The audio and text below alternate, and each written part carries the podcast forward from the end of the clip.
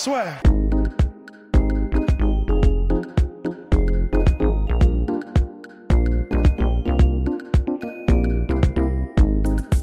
Avec Francis Ngannou. Bonjour Francis, Bonjour Guillaume. qui sort d'une superbe victoire euh, lors de l'UFC Minneapolis. Tout s'est passé comme prévu? Ouais, euh, un peu, même un peu plus bien que prévu. Parce que je ne m'attendais pas que ce soit une victoire euh, en 71 secondes contre Junior Dos Santos. Effectivement, et là maintenant pour toi il reste plus que le titre. Oui, évidemment. Bon, euh, après, euh, c'est c'est clair que ils ne l'ont pas encore confirmé. Je ne sais pas pourquoi ça, ça se joue à la politique, mais l'exécutif de l'UFC, ils ont dit ouais, on va voir comment après le combat de Stipe et d'ici. Et pourquoi tu penses toi qu'ils veulent pas te donner le titre? Parce que tu fais tous les chaos, tu crées le buzz à chaque fois. Je ne sais pas, je pense que.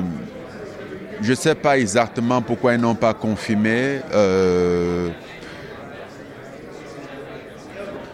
Franchement, je, j'essaie, j'essaie, tout comme toi, je, je me pose la même question. Bon, on se pose tous la question, surtout que là ça y est, le MMA arrive en France.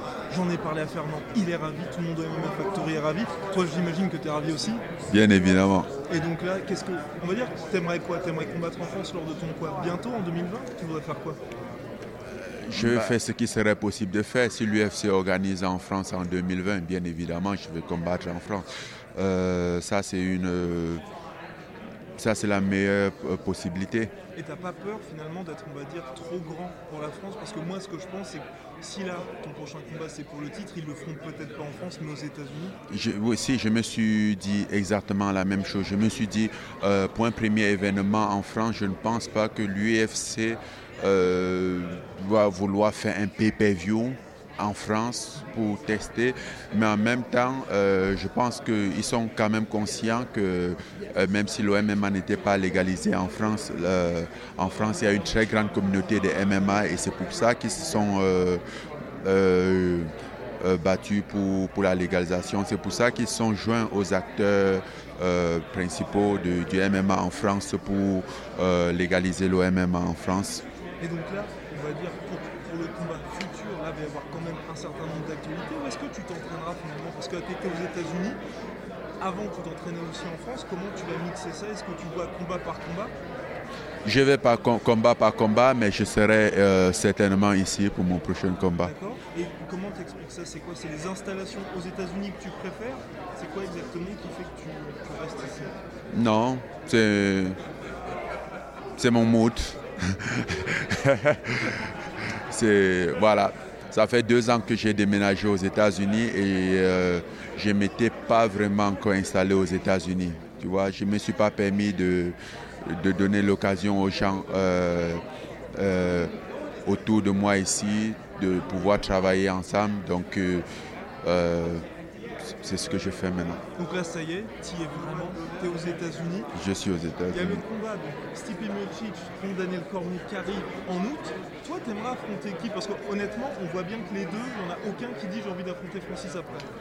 Euh, honnêtement, ce que j'aurais, j'aimerais faire, euh, j'aimerais que le combat, mon combat contre le titre, pour le titre, j'aimerais pr- prendre le titre à Stipe. D'accord Et pourquoi exactement? On imagine tous. Bah, la pour, pour- revanche. pour une revanche.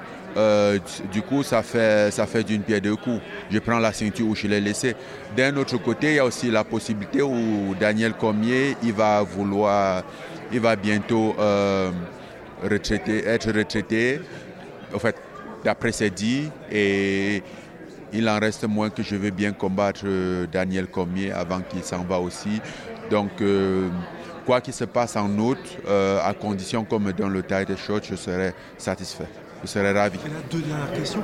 On a eu l'occasion de parler à plein de combattants en marge de l'UFC 239. À chaque fois, je leur ai parlé de toi. Et la première réaction, c'est Oh, ce mec fait peur. Oh, ce gars-là, il est surpuissant. Comment est-ce que tu vis ça, le fait que tous les gens, y compris les combattants, se disent Francis Ngannou, c'est le mec peut-être finalement le plus effrayant Bah, j'ai déjà entendu ça une fois et bah, euh, ça n'a pas marché à tous les coups. Donc, euh, j'ai fait abstraction à ça. Ça ne sert à rien. Euh, ouais, le mec le plus effrayant, mais il n'a pas la ceinture. En gros, c'est ça. Quoi. Quand est-ce qu'on verra boxer contre Deontay Wilder? Bah, quand ce serait possible. D'accord. Et qu'est-ce qui ferait que ce sera possible? Il y a plusieurs paramètres. Euh, je ne suis qu'un maillon de la chaîne. Oh, Donc ça ne, ça ne que- dépend pas. Parce qu'il paraît que tu as envie de boxer et de te lancer en boxe anglaise. Je, je suis un boxeur. J'ai commencé en boxe et euh, j'ai transité à- au MMA parce que j'ai eu l'opportunité. Parce que c'était la première chose qui m'a offert l'opportunité pour euh, quand j'en avais besoin. Mais euh, il n'en reste moins que j'ai, je porte toujours cet amour de la boxe. Et si un jour j'ai l'opportunité de, de, la, de, le- de l'acheminer, ce serait avec grand plaisir. Et ce serait contre Wilder, c'est lui qui te ferait rêver? Euh, pas forcément, il y en a plusieurs. Il y a, il y a Tyson Fury, il y a Anthony Joshua, Peu importe. Super. Merci peu beaucoup, importe. Francis. De rien. Soit.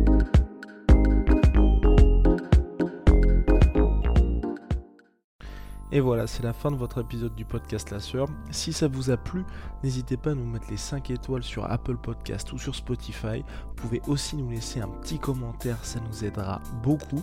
Et si vous voulez aller plus loin avec nous, vous tapez La Sueur sur toutes les plateformes ou sur les réseaux sociaux, vous nous trouverez. Et là, vous nous écoutez très certainement en On est aussi en vidéo sur YouTube, mais également sur Snapchat. Là encore, vous tapez La et on sera là. Merci de votre fidélité et à très vite pour de nouvelles aventures.